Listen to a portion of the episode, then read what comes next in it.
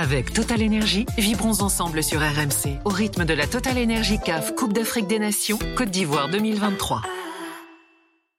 Alors, c'est forcément une question que de, beaucoup se posent hein, euh, depuis quelques mois déjà, euh, depuis que l'on sait depuis quelques années que la, Côte d'Ivoire va accueillir la Coupe d'Afrique des Nations ici en, 2024. Est-ce qu'elle va profiter cette canne durablement au peuple ivoirien? Je rappelle, on est dans un pays de 30 millions d'habitants. Mhm. On parle d'un pays qui, je me permets l'expression, qui sort du lot mhm. euh, en Afrique de l'Ouest, en Afrique même plus globalement, avec un taux de croissance qu'on annonce à 6,6% en 2024. en fait, elle en profite déjà. Euh, du point de vue des infrastructures routières, si on retient l'adage que euh, la route c'est le développement, elle en profite déjà. Mais, la Cannes aussi profite du fait que la Côte d'Ivoire était déjà lancée dans de gros programmes d'infrastructures, donc les deux se rejoignent. Et du point de vue aussi de l'image, elle en profite aussi parce qu'elle a reçu toute l'Afrique avec une grande hospitalité. Et là, c'est pas qu'un slogan. Euh, avant laquelle les, on savait déjà que les Ivoiriens étaient accueillants, mais là, l'Afrique entière peut se rendre compte de l'hospitalité des, des Ivoiriens et de leur délicatesse. Et c'est un pays qui est lancé dans de grands programmes qui font que euh, je ne suis pas sûr que du point de vue purement sportif, elle va en profiter, mais du point de vue plus large, du développement, de la circulation des biens et des personnes, euh, c'est déjà un fait qu'elle en profite. Je rappelle que euh, environ, Malik, tu me dis si je me trompe, 750 hein, millions d'euros ont été investis dans les infrastructures, dans l'organisation plus globale de la Coupe d'Afrique des Nations.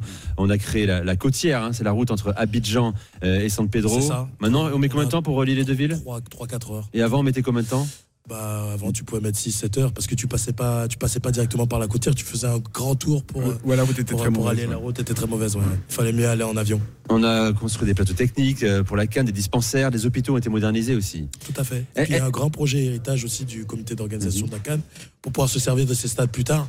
Euh, pour, pour les championnats, pour peut-être des championnats de jeunes, des championnats internationaux. C'est confiant là-dessus parce que le mythe des éléphants blancs, ce qui n'est pas qu'un mythe, hein, l'Afrique du Sud en sait quelque chose. Euh, tous ces stades flambant neufs qui ont été construits pour la Coupe du Monde, euh, c'était en 2012 en Afrique du Sud. 2012 2010, 2010, 2010, pardon, 2010. c'est un traumatisme là-bas. Et, pour tous les pays organisateurs en général d'une telle compétition. Mm.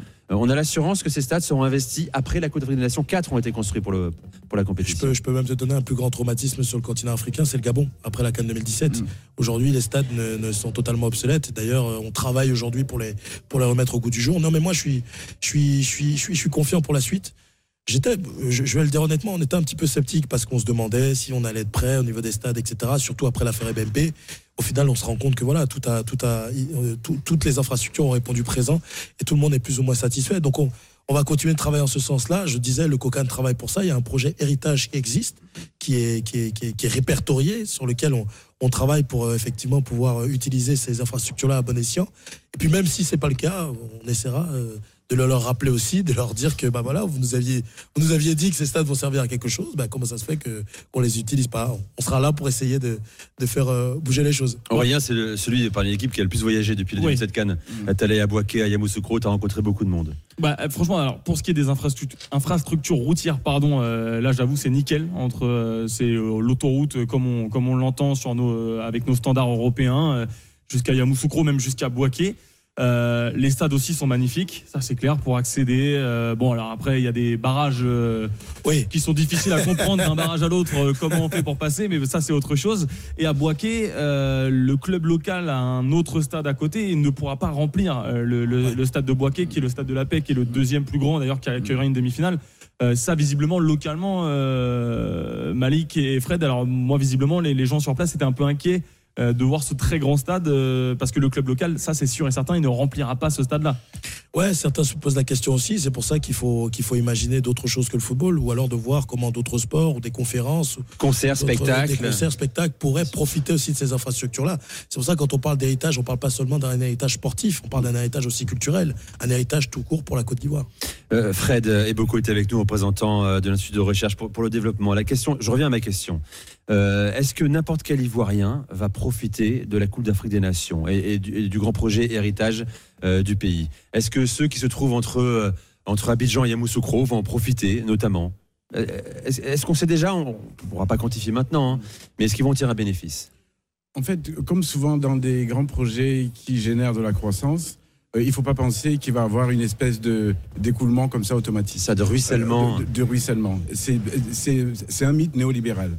Donc il faut que les autorités se saisissent de l'affaire et aident des projets euh, sociaux volontaristes. Et euh, bon, l'espoir n'est pas permis. Mais, si on ne fait rien, si on n'y pense pas, à la suite de ta question, il va rien se passer. Il y a une partie de la population qui va pas en bénéficier.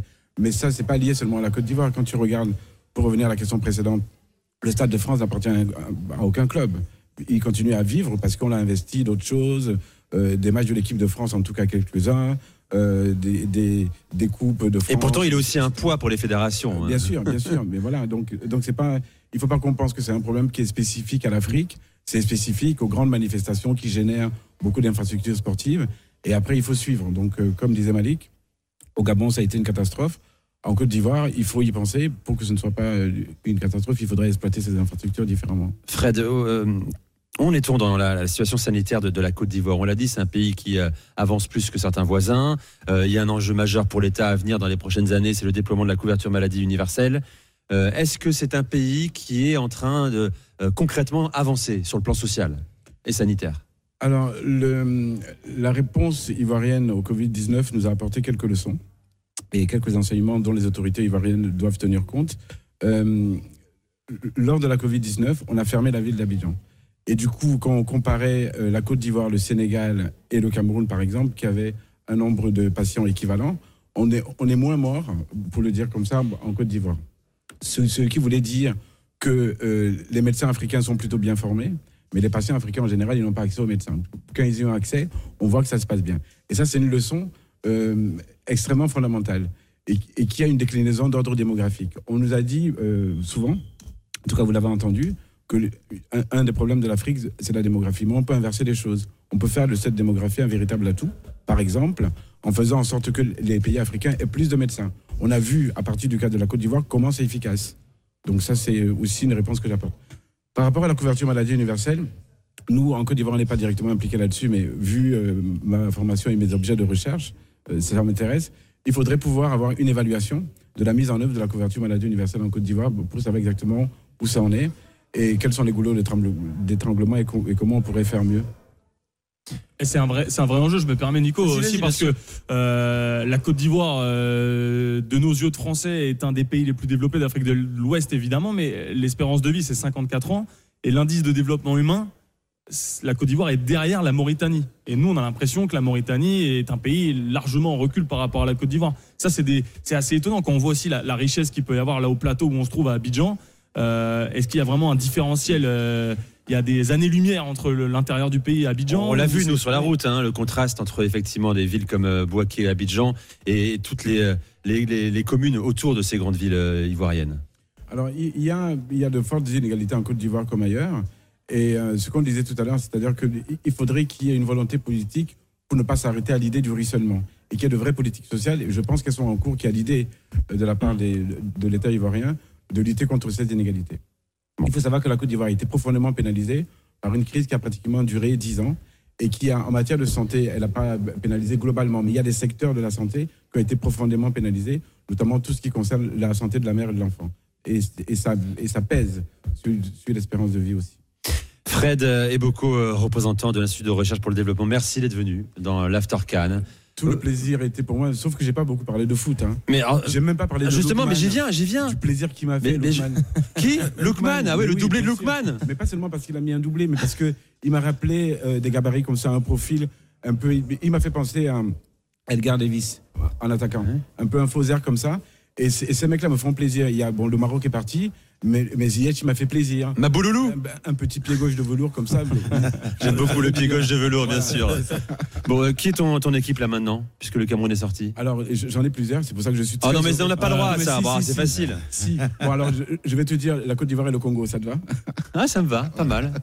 Le Congo et la Côte d'Ivoire. Bon, t'es à peu près sûr d'en avoir un en finale, quoi, du coup. Oui, à peu près. À peu près. C'est- C'est pas gagné. à peu près. Et en France, t'as une équipe ou pas? Mais je suis Girondin de Bordeaux, je te l'ai dit tout à l'heure. Ah, la tristesse. Je sais que t'as vécu à Bordeaux, mais tous les ceux qui ont vécu à Bordeaux si, pas moi, bordelais. c'est clair et net. Et En beaucoup- France- beaucoup en se défilent. J'en ai pas deux. T'en as pas deux, mais c'est magnifique. Tu n'es pas un footix, comme on le dit, Non, euh, voilà. mon cher Fred. C'est un plaisir de t'avoir avec nous dans, dans l'After Cannes. Merci beaucoup. Euh, on va suivre également la suite de la Cannes euh, avec toi, Malik. Merci.